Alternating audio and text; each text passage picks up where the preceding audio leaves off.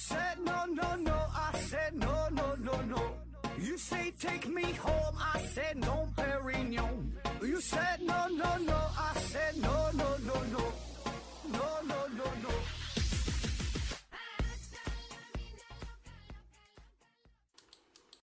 拼命探索不交果，欢迎您收听思考盒子。本节目由喜马拉雅平台独家播出。今天呢，还是回答听友问题啊。第一个问题，大脸猫七七零七七提问说：盒子老师，烟草啊对人类危害那么大，为什么还要生产？啊，与其苦口婆心的劝大家戒烟，为什么不从源头上掐断？啊，到底是什么驱使这个产业至今还存在？我不太相信，仅仅是因为。高额高额的利润啊，请谈谈您怎么看这个事儿？长臂猿为师回复说啊，我觉得就是因为要收税啊。嗯，说这个吸烟这个事儿啊，大伙儿呢都都都知道对吧？吸烟有害健康，呃，不管你是否吸烟，这烟盒子上面都印着这个字儿，然后很多公共场合也都贴着禁止吸烟的告示。电视上呢有很多各种公益的广告，对吧？说这个抽烟不好，然后二手烟的危害也很大啊。那既然如此，哎，为什么不从根源上解决，对吧？看国家这么大大力的什么呼吁啊、倡导啊，你压根儿不生产就完事儿了呗，对吧？没有买卖就什么没有伤害，对吧？你不卖就没有人抽了啊。嗯，这里边有这么几个方面原因哈。第一呢，就是就刚才那位朋友说的，对吧？大伙能想得到的。就是收入的这个事儿，税收啊。那二零二一年中国烟草一年纳税一万两千多亿。二零二年这一年哈，一万两千多亿，这什么概念啊？就什么阿里呀、什么腾讯呐、什么四大银行啥，根本就跟他们就没法比啊。当然，这个只是其中一个原因啊，就是呃，因为虽然这个行业很赚钱，但是从国家角度来说，也不可能。说单纯因为利益就纵容一个会损害人民健康的行业存在，对吧？咱举个极端例子，那你还贩毒呢，还赚钱呢，对吧？你不可能卖毒品，对吧？我觉得更重要的呀，还是就由于吧，现在呃吸烟这个群体呢，它也非常大，对吧？属于一个惯性，一个历史遗留问题，对吧？存在这么大的群体，所以这个事儿吧，也不是说你从源头上。一下就能一刀切，就就就完全不生产就不卖了，这些人就不抽烟了，也做不到，对吧？他没这么简单。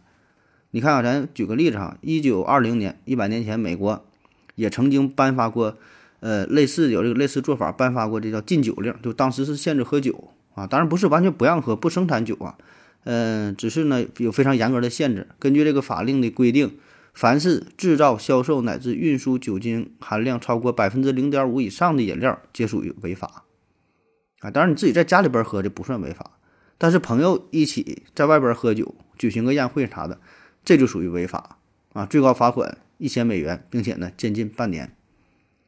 然后呢，要求是二十一二十一岁以上的人才能买到酒，并且要出示这个身份年龄证明，而且只能到限定的地方去购买。所以你看，这个管理就相当严格，啊，反正就是限酒令颁发之后，你你想买，你想喝，那都费老了劲了。那从国家角度来说，这确实出发点是好的，对吧？那大量饮酒对身体也有危害呀。可结果咋样呢？哎，你看实施了禁酒令不久，但是这个效果呢，却没有想象中的那么美好，并不能从根本上消除人们喝酒的欲望和需求。那既然正规市场上难以买到，呃，这个酒，那咋办对吧？地下黑市呢就火了起来呗。从其他手段，从其他渠道，这个进行购买，因为这东西赚钱呐，有需求啊，对吧？有需求就有市场，那一定会有这种非法制造、非法运输、非法销售的酒贩子。所以呢，在实施禁酒令之后，呃，各种是非法活动，什么地下走私活动、黑事儿的活动，非常非常猖獗，对吧？赚钱的买卖，他一定会有人去做。对吧？哪怕是冒着什么掉头的危险，对吧？那只要有百分之二百、三百利益，他啥事都敢干。所以呢，禁酒令也就是发布了，最后坚持了十多年儿，后来呢就就废除了。所以我们可以设想一下哈，假设说咱们现在啊，咱国家真的说是完全取缔这个香烟的制造、呃销售，整个这个行业就没有了，买不着烟了，市面上，你想想那结果会啥样？难道大伙真的就能不抽烟吗？啊当然能够能控制一部分人，对吧？就烟瘾不是特别大的，但是呢，更可能的情况，我觉得就是会有人偷偷摸摸的从事这种香烟的这个走私行业，对吧？进行非法的一些买卖、地下的活动，是吧？因为这个市场这这太大了，对吧？好几亿人他抽烟，对吧？有着巨大的这个利润，那一旦有利润，必然就有人从事这个行业。你就咱且不说，就是卖点烟，你说别的那些行业它没有吗？对吧？赌博的、色情的、非法走私的，你就怎怎么打击也打击不掉，因为啥？钱呐，挣钱呐，从古到今不都是吗？赔钱的买卖没人做哈，掉头的买卖那有人做，只要赚钱，啥也不管了。特别是你说要香烟这事儿，这得多大的市场，多大的需求，你根本就不愁买家，对吧？你市场市面上没有卖的，那你要地下黑市你就卖去吧，保证有人抽，就根本就不愁卖不出去。啊，所以这不是说你能一刀切就能从根本上解决这个问题，大伙儿真的就不抽了。那我看到一个统计嘛，说不完全统计哈，我国的烟民保守估计有三点五亿市场，三点五亿，是吧？这这这啥概念是？三点五亿人抽烟，一人一天就花一块钱的话，这一天这就是三点五亿，对吧？所以这个要是形成了一个黑色的产业链的话，形成之后，你国家再想打击那都很困难了。所以现在只能说是一点点的引导，让大伙儿呢慢慢的转型，对吧？你多抽的变得少抽，少抽呢尽量能不抽就不抽，啊，拒绝抽。然后呢，一点点的这个人群呢变得越来越少，国家呢用其他的方法呢加以治理，对吧？不是说的一下就就完全取缔，而且你再真想，现在真的一下子把香烟这个行业都取缔之取取缔之后，你接下来会面临很多问题，你很多人下岗啊，对吧？就业的问题。你，这些公司这么多人，这些产业怎么转型？他们去干啥，对吧？然后咱说还有说回来，最开始那个少少纳税那些钱，那那些钱那些钱不够了，这个国家财政怎么去安排？其他方方面面都会受到影响，所以这个涉及的问题太多了。所以现在只能是一点点的引导，就维持现状，对吧？完了向着好的方向去发展，也也就只能如此。下一个问题哈，幺三六八六三零，GDVM 提问说。为啥在这么多的动物当中啊，只有灵长类动物进化出了智慧生命啊？说咱们人类，刘景的回复说：“我比较倾向于仁者原理。”呃，有关于这个生物进化的事儿哈，就是为什么这个动物当中只有咱们人类，呃，诞生出了智慧生命啊？这个问题好像之前也说过多少次了啊？你可以从不同的角度去分析。嗯，我觉得其实这事儿吧，就像是你买彩票。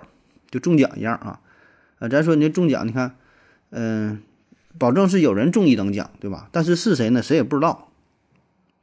那这个就是一个随机事件，你怎么分析？你说为什么他中奖，我就不中奖？这么也没有什么原因，对吧？这玩意儿就是命，对吧？就是命运，就是是一个随机事件。那么人类为啥会出现、产生智慧、出现这个诞生人类文明？我觉得很大程程度上，它也是一个随机事件，也没有什么原因，就阴差阳错一步一步的走过来，最后就就就出咱就出现了。换句话说，如果地球的初始条件完全一样，任由它去发展的话，重新演化一百次、一千次，就是模拟啊，地球初始条件，比如一百个地球都是这个状态，一点点发展，它可能绝大多数都没有出现人类，那，只是一个巧合，咱们现在出现了，有了咱们人类而已。啊，所以那个刘景说叫仁者原理，对吧？就是就那就是，那就现在出现这种情况了，你可以反推反这么去问，那也没有什么理由。那剩下那些地球，比如说剩下九十九，它没有，那你说为啥没有？那没有，那就是没有呗，对吧？就是运气的事儿啊。当然，如果从生物学的角度来说，也可以去分析什么咱的这个脑容量怎么怎么怎么变大了，学会了直立行走，学会了用火啊，然后学会制造工具、使用工具，对吧？你这些说的都很有道理啊。但是这个问题是我们现在。因为你诞生出了文明，你回看人类整个文明的进程，这个进化的这个历程，觉得啊每一步都很对，是吧？每一步你选择都很对，你走错一步可能就是没有文明了。这就像啥呢？你现在是马云，你现在是巴菲特，对吧？你成功了，你赚钱了，你打造了自己的商业帝国，所以呢，回看自己的整个投资，整个这个选择，基本上，咱不说每步都对吧？大方向是是对的，对吧？你可能要是说迈错一步的话，那就没有你的今天了啊！当然没有马云，会有别的，对吧？会有张云、王云、李云、赵云，对吧？不一定什么云，保证会有一个人成功，会有一个人就是就是做这个做这个生意，但具体是谁那不知道啊，是马云是一种只是一种一种一种巧合。你说怎么是他？那那谁也不知道为啥是他，对吧？就就就就是就随机事件嘛，是啊，所以这事儿你说可以复制吗？可以学习吗？也不是，这事儿再重来一百回，马云可能他他也成功不了，对吧？或者起码说他不会走到今天这个这个地步啊，他可能会从事别的行业，可能也比较成功啥，那咱就不知道了啊。所以这就是你成功之后，你说啥都对。你人类人类文明已经出现了，咱已经站在了这个整个的动物，咱说是什么什么是万物之灵长，你站在这个位置上了，你咋说都对。你回看自己每走的每一步都很对，啊，就是我们以人类的这个角度来评判这个世界，对吧？咱也可以再设想一下，有另外一个世界，那个世界呢是由奥利给人统治的，那么。他也会思考，哎，为什么是我们奥利给，我是我们我们这个这个物种，呃，诞生出了文明，统治了这个行星呢，对吧？然后也会有奥利给的这个科学家，他瞎分析啊，这这这这个这么怎么的，怎么怎么地的，对吧？最后诞生出了他们的文明，啊，所以这就是叫叫叫仁哲原理，对吧？刘景刚才提到这个话题嘛，仁哲仁哲原理，那细分起来呢，分为弱仁哲原理、强仁哲原理，啊，这挺大的事儿啊，这做一期节目都够了，反正。反正这个仁哲原理啊，它大体的思路就是说，嗯，正是因为咱们人类的存在，然后啊，我们才能提出这样的问题。没有人就不问了，对吧？正因为有人类存在，才会有人问说为什么有我们人类存在啊？然后说就就就用我们存在这个这个情况哈，然后我们又去解释整个宇宙的种种特性，包括说什么各种基本的自然常数，什么普朗克常数，什么光速等等啊。那正是因为是这些数据，才有我们这个宇宙。有人说光速为什么就是这个速度，对吧？这个什么什么普朗克时间、普朗克长度，为什么它就是这个数？为啥不是别的数？啊，这没有什么原因，它就是这个数啊。就因为是这个数，才有我们人类，你才能这么去问。你如果这光速再快一点、再慢一点，普朗克常数什么玩意儿，这些自然常数变化的话，它就不会有文明诞生，也就不会有这些问题了。啊，当然，这种回答有点类似于有点狡辩哈，没能从根本上去回答这个问题，啊，所以我就说，这那你那那你要是非得往根儿上说，那就是个随机事件，他他你要说旅游，那那就是就是运气的事儿，对吧？那就像一个箱子里边有一百个红球啊，有一个黑球啊，你一摸，你为什么摸着是红球啊？你为什么是摸着是黑球？没有什么原因，那我就摸着就摸着了呗，对吧？下一个问题。嗯，何老师你好哈，这个说鹅的脑袋上长得长那个样哈，还有跟这个寿星寿星的头跟鹅有什么关系啊？说这个鹅的脑袋上面有个包是吧？说这个包跟寿星有啥关系啊？这个你看刚说完那个这个这个问题啊，那那人家他就长这个样哈，那就像是他鸭子上边爪子上整个鸭这个这个鸭鸭叫脚蹼对吧？鸡脑袋上有这个大公鸡有鸡冠子，它就是长这个样呗，人就是那么长的，也是你非得从进化的角度去分析，可能有人说这个鹅的脑袋上有这个包嘛，有点像这个头盔一样，自带安全帽啊，非常安全，可以呢起到一定保护的效果啊，因为它这个鹅呀经常发生斗争，对吧？这脑袋这个有时候受伤或者啥的，得有个包，有个减震的效果啊。然后说这个老寿星脑袋上为什么有个包？这有很多传说啊，随便讲个段子吧。说有一年呢，这个老寿星呢去参加王母娘娘的蟠桃宴啊，王母娘娘不经常整这个蟠桃宴嘛，孙悟空不也去过是吧？没想到呢，这个老寿星到那会儿就喝多了，哎，贪杯了啊，喝的有点多，迷迷糊糊的吧，偷走了两颗这个仙桃的桃树枝，想拿回家自己种上。这玩意儿自己种点树对吧？没事呢，结点桃自己吃该多好啊！偷了两只，放自己的这个袖子当中。因为喝多了，走着走着呢，这两个桃树枝呢就丢了。那这个桃树枝都是带着仙气的，两个树枝落入了凡间。两个树枝落入凡间之后，正好看人世间呢有人在结婚。哎，两个树枝一看，哎，那咱俩结婚吧，俩人就成亲了，就在凡间就待着了，不走了。那等到这个老寿星酒醒之后，发现，哎呀，这桃树枝不见了，一看这事儿大了，啊，你干丢了桃树枝不要紧呐，它重要的是这玩意儿都带仙气儿的。他他是一个小生命，那咱们说嘛，到了凡间，这俩人人家成亲了啊，所以他把这个事儿闹大了，赶紧去王母娘娘那，就就跟人家就赔不是呗，说哎呀，我偷那偷了你两颗这桃树枝儿，现在呢找不到了。王母娘娘那一听，自然是非常生气哈，拿着这个她的拐杖打了老周星的脑袋，一打就起了个大包，哎，大包就下不去了。然后王母娘娘那边的派兵啊，去凡间捉拿这两只桃树枝儿。然后呢，这俩桃树人说的就就求情呗，说的王母娘娘你就就放了咱俩吧，咱俩就也不是不不不上天庭了，就在这个人间待着了。王母娘娘也是嫌他俩沾了人间的俗气，是吧？你下了凡了吧？这就是沾染俗气了啊，不纯洁了。一气之下呢，就把他俩踢到了凡间，说你俩别上来了，就在下边就做人待着吧。啊，就这么的，这两个桃树枝呢变成了人啊。然后呢，这老寿星也是，你看老寿星嘛，就是现在的形象不也是吗？手里拿了一个仙桃，拿了一个寿桃，哎，也是跟这个有关啊，挺大个脑门啊。那还有其他的说法啊，说这个。老寿星的脑袋这个包呢，跟这个丹顶鹤有关。你看丹顶鹤也是，丹顶鹤脑袋上面也有一个大包，对吧？高高的凸起。那这个鹤呀，这仙鹤在古代神话当中，这也是一种神兽啊，一种仙兽啊，带着这个仙气儿的，对吧？鹤自来也是代表着这个长寿嘛，叫松鹤延年，对吧？你看松树啊、鹤呀这些不都是代表长寿之意？啊，寿星嘛，也是跟这个鹤有关，所以鹤脑袋有包，这个寿星脑上也有包。啊，反正就是怎么说都有啊，各种各种传说吧。但是跟那个大鹅好像是没啥关系。下一个问题，冰点小猫提问说：恒星啊，不断的向外放出热量，而宇宙的温度啊却一直在下降啊。说这个能量啊是去哪了？刘景呢回复说：因为这个宇宙在膨胀啊，能量相对稀释，但并未消失。说这个整个宇宙温度非常，整个宇宙温度非常低啊。啊，恒星呢又源源不断的释放出热量啊，就像咱这个太阳对吧？它表面温度六千多度啊，内部温度好几万度、好几百万度、千万度的，好像啊，非常非常热。那为啥整个宇宙温度还非常低呢？这一方面呢，就是因为整个宇宙吧，它太大了。毕竟呢，宇宙空间就是你恒星释放的这么点小热量、小能量，跟整个宇宙空间相比，那根本就不叫事儿啊，算不上啥，就不够用。宇宙它太太空旷了，就相当于啥呢？你在一个大体育馆当中，没有人老空旷的一个体育馆，四面漏风的啊，开放式的。然后你手里呢，你拿了一杯热水，你这么点儿，你这一杯热水想给整个体育馆来加热的话，这显然不现实，对吧？最后呢，就是这杯水呢变凉了，整个这个体育馆来说，理论上可能会有略微略微的这温度的提升，那基本就可以忽略不计了。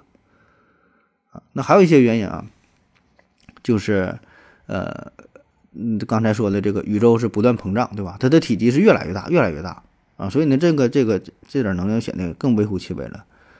再有呢，就是这个能量它也会转换呢，它会转换成其他的形式，比如说被其他的星体吸收了，转化为转化为其他星体旋转的能量，就把这个热量转化这些动能啊什么的，甚至说转化成物质啊，转化成其他什么形式就不好说啊，所以这个能量。它这么点儿一比，跟整个空间来比还是非常少啊。下一个问题啊，说盒子，请问啊，为什么很多衣服上边都会起球啊？是工艺问题，还是其他什么问题啊？就现在大多数衣服应该都不会呀，大家都讨厌这样的衣服，厂家为啥也不改进一下啊？呃，刘景回复说，这个摩擦造成了纤维起球，和衣服面料有关啊，是否改进，呃，改进与否啊，不是难易的问题，是成本的问题。说这个衣服起球这个事儿啊。呃，很多衣服都容易起球啊，嗯，就是这穿的衣服之后，你一特特别一磨哈，感觉都都起球啊。而且吧，这也不是不分什么大牌名牌的，不管多贵哈，这个有些衣服你看它不太贵，它也不起球；有些衣服还还挺贵了，挺有名的啥的，一穿它也照样该起球还起球啊。嗯，起球呢，主要是经历第一个是起毛，然后呢缠绕，然后成团收紧，然后呢成球啊，再脱落啊，这么几个过程啊。为什么会起球呢？最主要的就是与这个衣服的面料有关，就是它这个原料不一样。一般像毛纤维、化学纤维啊这种衣服呢，就更容易起球。你比如说一些羊毛原料的衣服，它品质越高啊，含这羊毛含量越高越纯，摸起来手感越好。哎，但是这种呢，有的反而呢，它挺容易起球啊。再有呢，就是与这个植物的组织有关，就是就是比如说这毛衣哈，毛衣的这个织法不一样。啊，它它分怎么个什么针正针反针什么玩意，咱也不懂啊，就跟这个织法有一定关系，包括它的密度不同啊，松紧度不同啊，哎，这些都会影响到起球。再有呢，就是你穿着的场景，啥叫穿着的场景？就是领口、袖口这些经常摩擦的地方，那就更容易起球呗。你不碰它、不磨它就不起球啊。那说为什么厂家它不改进哈？按理来说这也应该不是什么太复杂的事儿，对吧？你现在这个制造工艺啊，都都都都这么牛了啊，这事儿呢，它也不是不改进啊，它它想改进呢，它也能改进啊。就是说想做一个不起球的衣服，它不难啊，但是这里边还是就是涉及到这个制造的成本、工艺的成本，整个这个生产线、整个这个流水线、整个这个原料，涉及到很多事儿啊。所以说说到最后就还是钱，对吧？我给你举个不太恰当的例子，可能跟这个问题一点关系也没有啊。你就想为啥汽车它不造成就是标配都都整成十个气囊、二十个安全气囊多好啊，对吧？有有的这些汽车便宜的可能气囊很少，四个的、六个的，对吧？那越多越安全，那都都整十个、都整二十个、都整一百个气囊还还好呢。你现在这个工艺来说的话，也能制造出来，好像也并不是很复杂，对吧？多安俩气囊呗。嗯，问题是啥？就成本。对吧？你这一个车本来八万块钱，你多安几个气囊卖到十万，那你销量保证就会下降。就是总会有人穷到，呃，愿意买那些所谓的劣质品。就是就是他们嗯，并不注重这个质量，他明知道这个质量不好，但是因为很便宜，他就会去选择。所以呢，商家必然会去迎合。呃，说迎合也不太好啊，呃，必然会去满足吧这一部分消费者的品味，所以这个就是说它定位的事儿，就是比起衣服起球来说哈，他更讨厌的是高昂的价格，而且呢，这类人群可能不占少数啊，所以对于商家来说，他一定会注重这一部分群体，而不是去改进自己衣服的质量，而是想方设法压低产品的价格。下一个问题。嗯，说何志老师啊，如果说零点九九九九九九九九点点点哈等于一，那么零点九九九九九九点点点哈加上零点零零零零零零零零点一啊等于几啊？是等于一还是等于一点零零零零零零点点点一啊？嗯，这就是那你说等于等于几都行，等于一吧，这会儿无所谓了啊，就不差那么点儿了。下一个问题，K 温六三幺零幺零三六提问说啊，何总你好。为什么一大堆食物背在身上久了会感觉很累哈？吃到肚子里呢就不觉得累了啊？咱都有这种感觉哈。比如说你拿点儿拿点什么方便你，拿点什么饼干、面包之类的，对吧？你拿二斤的这些东西，拿二斤食物，你感觉很累。然后你吃肚里呢，哎，不觉得累啊？但但会挺撑是吧？这个呢，我觉得就是我们身体不同的器官对于这个重量的感觉不一样啊。就是你这个肚子或者说你的胃肠道。对于物体的重量啊，这种感觉它很不敏感。你二斤猪头肉，你拿在手里边，这个猪头肉会对你手部的皮肤产生压力啊。那么这个你你手的皮肤的这种压力啊，对这个是非常敏感的，对吧？你什么手的各种感受器啊，然后产生刺激啊，产生什么神经冲动，什么电信号传到你大脑里边啊，让你感受到了啊，这个叫做重量，这个挺沉的。但是你吃到肚子里之后，你这个胃肠道啊，它没有这种很敏感的压力感受器，它感受的非常单一，它只能会感觉到一种胀的这种状态。所以呢，它是有不同的感知模式，给你带来的体验就不一样了。就像这个肠子，你你拽这个肠子很很疼，牵拉啊，这种就很疼很疼。你拿刀嘎这个肠子，它可能就不这么疼。所以这个呢，跟这个身体的各种不同地位不不同部位的这个感受器有关啊。下一个问题说，为啥人没有像其他哺乳动物那样，呃，出现这个浓密的体毛啊？刘景回复说，据说是因为人类学会了穿兽皮保暖啊，这个毛发呢因此就是退化了。又是一个生物学问题啊，说人类为什么就这个这个没有那么浓密的毛哈？呃，在所有哺乳动物当中吧，这人类确实很特殊，是吧？就是你看其他那些动物，它身上基本都有很浓密的毛啊。咱说是这个哺乳动物啊，特别是这个灵长类这些动物是吧？这猴啊、猿那啥这些是吧？不都有毛啊？但人类呢，除了这个头发啊，男性的胡子，嗯，还有一些特殊的部位啊，呃，其他的地方好像确实都挺都挺都挺光滑的，没那么多毛啊。嗯，这个毛这个事儿吧，这个其实挺重要的。对于动物来说吧，身上有毛挺重要的，不仅呢能够保暖还能够防止皮肤的晒伤，对吧？你有一些，呃，比热带地区啥的，你这个皮肤一晒就很很很受伤，对吧？有毛有也有保护作用，还能减少水分的散失，还能防御蚊虫的叮咬，啊，甚至说呢还有一些减震的效果，对吧？这些对于动物来说都很重要。那这么重要的东西，为什么在人类的进化过程当中反而是慢慢消失了呢？嗯，现在呢也没太研究明白哈，但是有这么几大类的假说。第一类呢叫做寄生虫假说啊，寄生虫假说说在远古时代呀，人类也是有着非常浓密的毛发啊。当时呢，呃，也没有什么卫生的概念，对吧？也没有什么卫生条件，所以呢，你这个毛一多吧，自然呢就是容易滋生这种虱子啊等等啊，各种这个寄生虫、各种蚊虫。你像咱在过去比较落后的时代，呃，脑袋上也有也会长虱子，对吧？经历过啊，对吧？那所以呢，你这种情况之下，蚊虫叮咬等等吧，就会带来很多的疾病，很多的传染病，就导致了大量这类物种的灭绝。而这个毛发比较稀疏、身上毛少的这些种族，寄生虫就少啊，所以呢，活下来的几率呢就更大。所以呢，毛发多的人就被淘汰了啊，这就寄生虫假说啊。当然，我觉得这个有点扯哈。这个第二个叫水源假说哈。水源呐，这是很火的一个概念啊，就是水，就水里边水，源源头的源。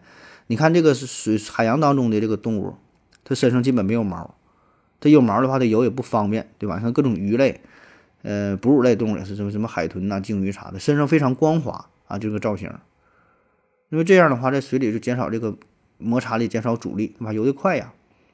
那么这一点呢，在咱们人体身上哈就有很多相似之处，那皮肤非常光滑，那跟这个海洋生物就基本一样了。而且呢，人类和水中的哺乳动物一样，它都有比较明显的这个皮下脂肪，就就就这个肥肉哈那样。所以呢，基于这些发现呢，有科学家就推测，在大约几百万年前嘛，说有一批陆地上的猿类，它们呢进入到了水中，重新呢就是。在海海里边进行生活啊，形成了叫海猿。你看，咱说生命是从水生到陆生，从这个低级到高级嘛，从简单到复杂，对吧？就是从海洋走向了陆地。这回呢，哎，有一些猿类重新从陆地返回了海洋，在海洋当中再次进化，诞生出了文明，出现了我们人类，然后再次上岸，有这么一个反复的过程，所以身上的毛就变没了啊，就水源理论。呃，还有一种解释呢，可能说跟咱们这个用火有关。人类不是学会使用火了嘛，对吧？那你用火的话，确实可以带来很多好处啊。掌握火之后，你可以驱赶其他动物啊，然后加工食物啊，取暖呐，等等嘛，对吧？这这是好好处啊。但是你用火的话嘛，身上有毛的话呢，你这毛太密的话，就用火这过程比较比较比较危险。这引火烧身呐，这毛很容易着。啊，所以这总烧总总烧这个毛，就总有这个皮肤灼伤，慢慢进化进化，这毛就没了哈，烧没了。还有一种呢是散热假说啊，这个流传的也是比较广了，就是说这个人类跟其他所有动物相比，咱就基本都是属于弱势群体。你说你跑也不行，跳也不行，力气也不行，敏捷度、视力啥啥不行，对吧？你你就说力量。你这跟什么狮子、老虎、狗熊根本没法比。然后呢，爆发力，瞬间爆发力，狮这个狮子、羚羊啊，什么玩意儿豹啊这些，对吧？你也比不过人家。弹跳，你跟什么袋鼠啊、什么兔子什么，你更比不过。攻击力那更弱爆了，你甭说什么犀牛啊、鳄鱼呀，刚才说的大鹅，你可能都打不过，对吧？不知道你各位是否去过农村，看过那个大鹅打架，追着你，那挺吓人呐。它那大嘴一咬你一拧啊，挺吓人，你真打不过啊。那咱人类哈就有一点比较厉害，稍微比较强的就是这个耐力、长跑能力。那咱跑马拉松对吧？四十二公里，一百九十五米，呃，一般就是厉害点的两两个多小时，啊，你这个要是放在动物当中，这可是挺牛的。你看一些你说那个什么羚羊，说这个这个鹿啊，说什么马呀，说这些能跑。它能跑是能跑，但是你能跑这么长时间，一口气跑这么远的，还真就不常见啊！所以这个就是咱人类，呃，跟所有动物当比，跟所有动物相比啊，这这些能力当中算是比较强的一个，就是这个耐力啊。那么耐力强，哎，得益于我们的一个特点，就是我们的这个散热能力。因为你这就跟汽车一样，你跑得快，你这太热了，最后这个发动机不行了，是吧？身体的大量的这个热量得散发出去才行。所以如果有这个非常浓密的毛发的话，就非常不利于散热，特别是在非洲热带地区，对吧？你一跑一身汗，你热量散发不出去，整个身体是受不了的。就像那个猎豹，它这个这个追追追击什么一些它猎物的时候，是瞬间很快，但是就相当于气漂，瞬间一下就是。工作的就是太太狠了，这马上得歇一会儿，都跟不上啊！所以咱人类哈，你慢慢进化，这毛发就没了，然后呢，出现了大量的汗腺，啊，散热功能很强，哎，这就有利于咱们的这个长途奔袭啊！所以呢你看，就是咱们狩猎哈，咱特点啥，就不停的追，不停的追哈，最后呢，我给你追，我给你累死啊，累死我就追上你了。那那我们就后来放弃了这个浓密的毛发啊，而且呢，慢慢的呢。咱学会打猎，对吧？然后学会劳动，哎，学会制作一些工具，啊，这没有毛发也没事儿啊，咱可利用动物的皮毛做个虎皮裙儿嘞，做点啥嘞穿身上，对吧？就弥补了自身毛发缺失的不足。同时呢，你这个做用这个毛皮的做的这个衣服有好处，冷了我就穿上，热了就脱下去。你不像动物，你身上有毛就有毛，想脱脱不下去，那多难受，是吧？那好了啊，感谢各位收听，谢谢大家，再见。感谢您的聆听。如果您也想提问的话，请在喜马拉雅平台搜索“西西弗斯 FM”，在最新一期的节目下方留言即可。欢迎您的参与，我在这里等你哦。